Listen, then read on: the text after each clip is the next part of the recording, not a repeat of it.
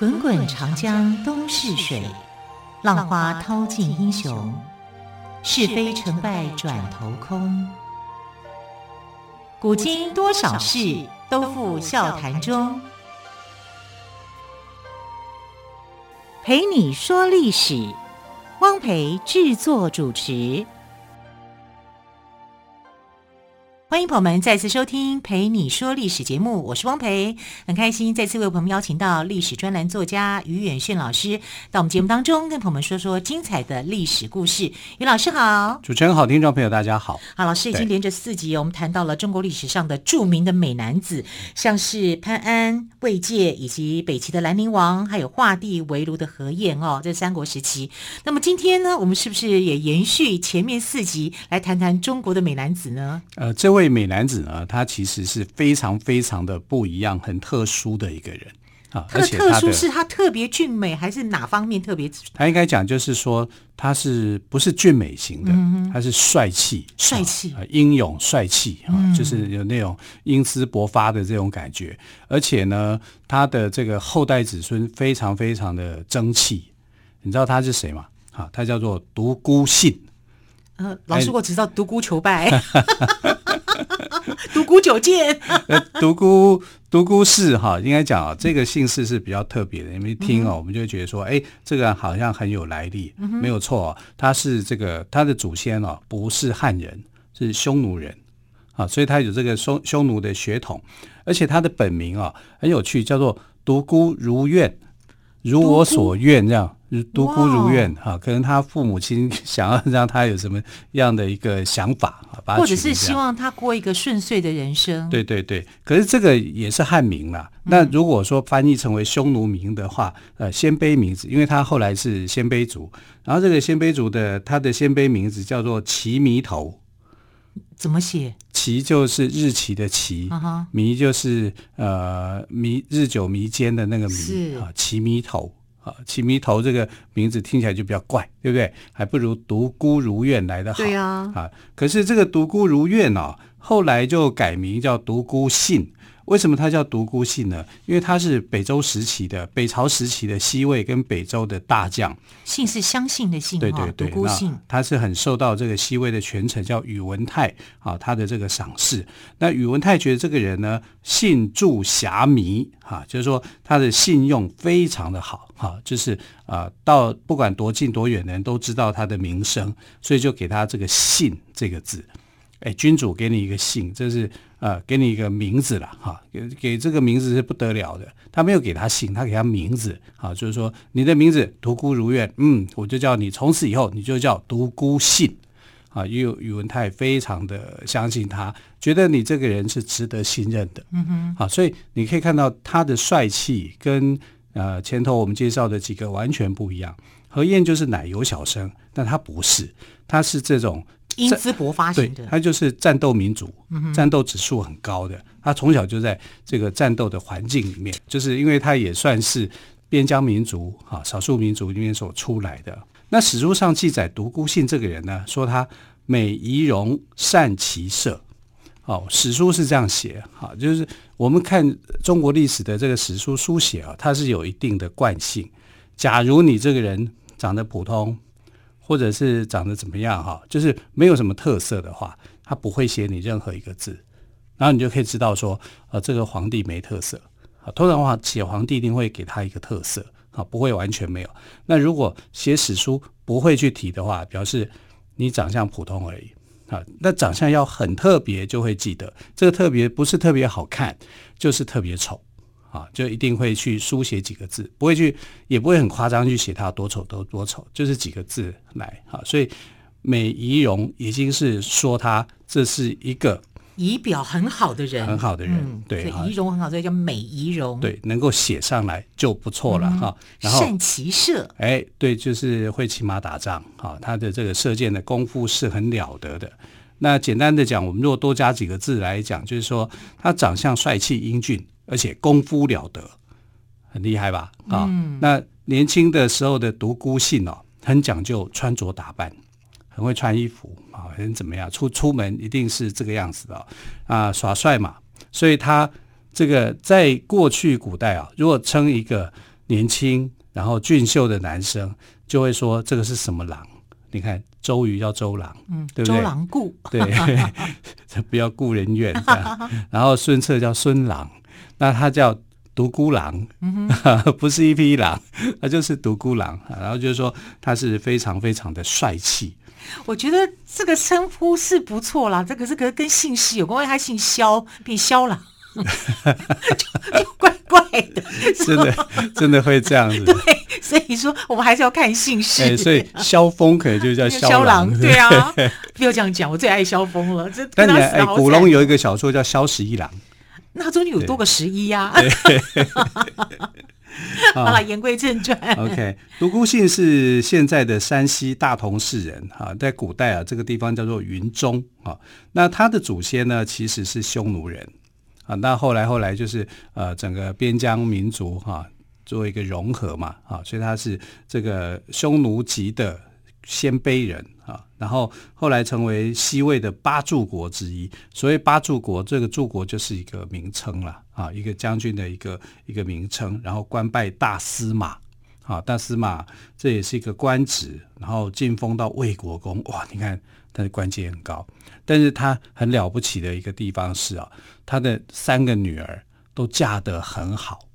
他是这个让人羡慕的国丈，哎，第一个大女儿嫁给北周明帝，嫁给皇帝哦，然后呃，第四个女儿呢，啊、呃，就呃嫁给了这个李渊的，就是李渊的妈妈了，啊，嫁给李渊的爸爸，因为爸爸叫李虎啊，就嫁给他，因为呃，独孤信跟李虎大概同时代的啊，他们的感情也不错，呃，但是他还有一个小女儿，小女儿就。更特别了，啊，嫁给了杨坚，也就是隋文帝，啊，就是呃，我很有历史上还蛮有名的拓呃独孤皇后。哦，就是独孤皇后啊。对对对，这这三个人都可以称为叫皇后。是啊，哎，那老师，经你照你这样讲的话，这会不会是跟政治联姻有关呢？也也有关联，虽然是嫁得好，但是跟政治上面有没有关联？其实是因为独孤信很受欢迎，嗯、然后女儿大概也很漂亮。大家就很想娶她啊，因为她家世，他的很贤德，就对，对背景也很好嘛。嗯、然后独孤信这个人又长得帅，好，我们讲说今天是帅哥嘛，对不对？嗯、那独孤信的帅哥帅在哪里呢？虽然史书上说他美仪容，他很喜欢打扮他自己，可是他最流行的这个帅气的模样是有一天哦，就是因为他要去打这个北方的一个国家，北方那时候北方有一个很强大的国家叫柔然。啊，现在柔然不是匈奴哦，他可能是匈奴的一支，可是那个时候的建立的国名叫柔然，柔，柔是温柔的柔，然是然后的然，对，好好不像国家的名称，好温柔的名字 哈、可是里面呢一点都不温柔哈，但是非常剽悍的啊，所以成为这个呃鲜卑族，就是当时的北魏哈，还有这个后来的东魏、西魏哈，他们呃很害怕这个民族，但是很害怕这个民族啊，啊、呃，你又。不想让自己长他人之气啊，你就所以很多的这个史书上面就把柔然这两个国家啊刻意想成如如，哎，如如怎么写？如如就是如就是虫在动哦，是悔字边是不是？对对对对，哦，就我们说的虫字边呢，对对对，就是儒家学者的儒的的人字边改成悔字边，对对对，啊，意思这君主的意思是说柔然有什么好怕的？它就像虫一样，那么一直动啊，这样这个国家有什么好了不起的啊？所以就在文字叙述上面啊，就是把它贬低，让大家不要太害怕这个民族。呃，可是这代表什么呢？就代表这个民族很强大，他们故意取这个名名称来安定他们的军心，这样不要害怕这个民族其实很弱。所以 no，刚好相反。他很强的，对，所以他故意取这个名字。对，所以我们看呃有几出的这个电视剧哦，不是有个花木兰嘛？嗯、哼花木兰呃有我看的电视剧就是讲这个呃魏跟这个柔然之间的战争啊，花木兰那时候征讨的国家就是柔然啊。就是把他把他设定的，因为我们不知道花木兰到底是什么时候的人啊。也有人说，呃，这个北魏，也有人说说法很多啊。但是他的那个说法，我觉得还蛮可信的哈。如果是设定在魏的话，那他的这个强大的国家就是柔然，就是我们讲的如如。如如 你可以蠕动的蠕对，然后这个独孤信哈、啊，他去打如如的时候，哎，然后有一天啊，就接到一个命令啊，然后他要回来，然后就是兼程的赶回来。赶回来的途中呢，因为你要去呃回复皇帝的一个命令嘛，你必须要赶回来嘛，所以他上面戴着那个帽子哈、都吹歪了，骑着马一直跑一直跑啊，然后帽子都歪掉了，帽子都歪歪掉以后呢，就然后他就回到了京城啊，就回到了这个首都的位置，大家都觉得哇，独孤信将军骑马的样子好帅哦，而且帽子都歪了。他们就觉得歪帽帽子歪掉是一个时尚，对，没错。所以人帅就是不一样。对呀、啊，所以你看，这隔天一大早，全部人都戴歪帽，全京城的男子都把帽子戴歪的。对，就觉得这样很好看。好，所以这叫做侧帽风流独孤信。哦，原来侧帽风流独孤信的来由是这样子来的。对对对，哈，那就是说，虽然他把帽子戴歪了。好，可是这个样子好帅气，对，然后所有人跟着学，而且造成一种时尚。哎，没错，哈，就是这样子，哈，所以我们看到独孤信的帅，啊，不是真正的那种柔美型的，他是战斗型的，然后受到喜爱的。好，那么更多关于独孤信的故事，我们先休息一下，稍后再请玉老师来帮我们做补充说明。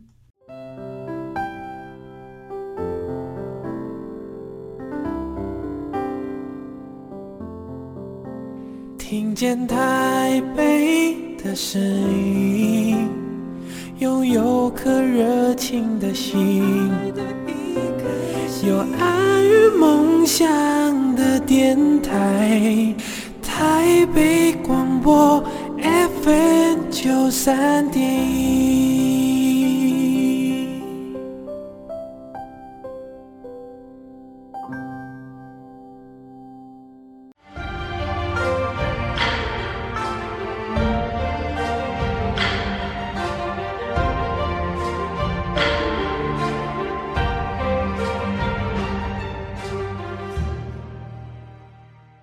这里是台北广播电台陪你说历史节目。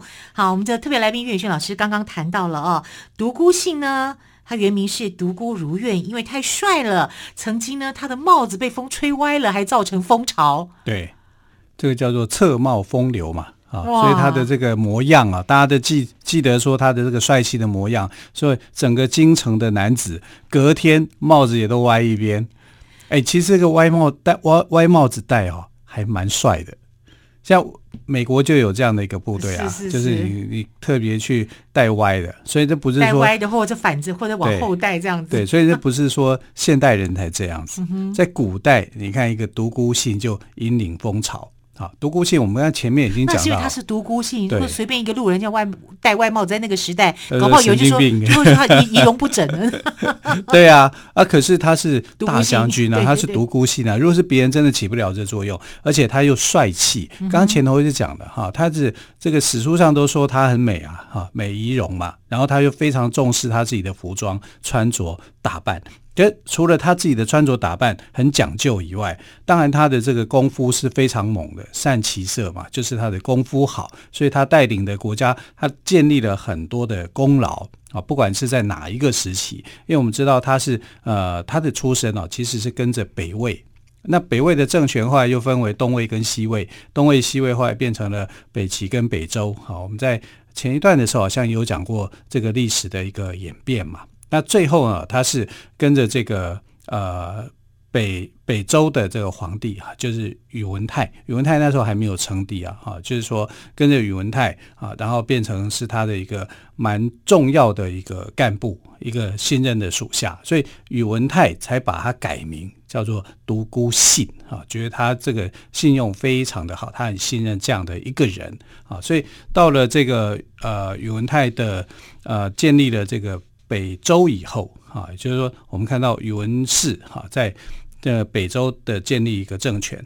那宇文泰的儿子们啊，其实长期以来啊是被他的侄子宇文泰的侄子欺负的，因为宇文泰的侄子跟着他的跟着宇文泰去打仗，是立了很多的功劳的，所以他看宇文泰的这个直系的家族这些小孩，就是说他的堂弟们啊，就觉得不如他。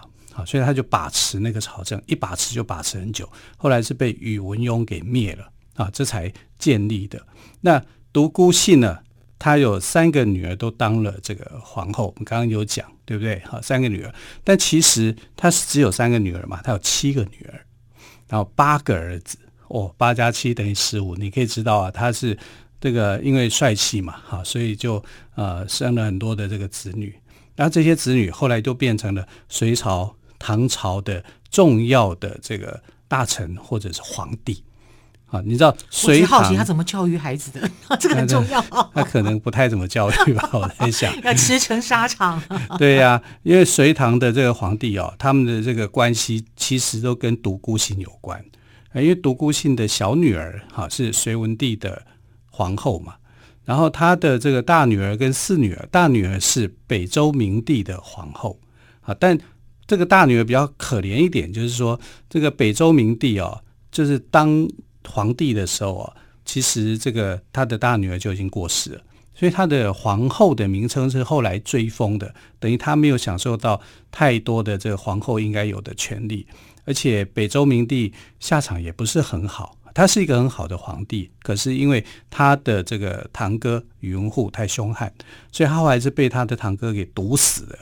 啊，宇文护这个人是非常霸道的啊，所以这个看起来他的大女儿啊，这个感情这个遭遇上面来讲太可怜。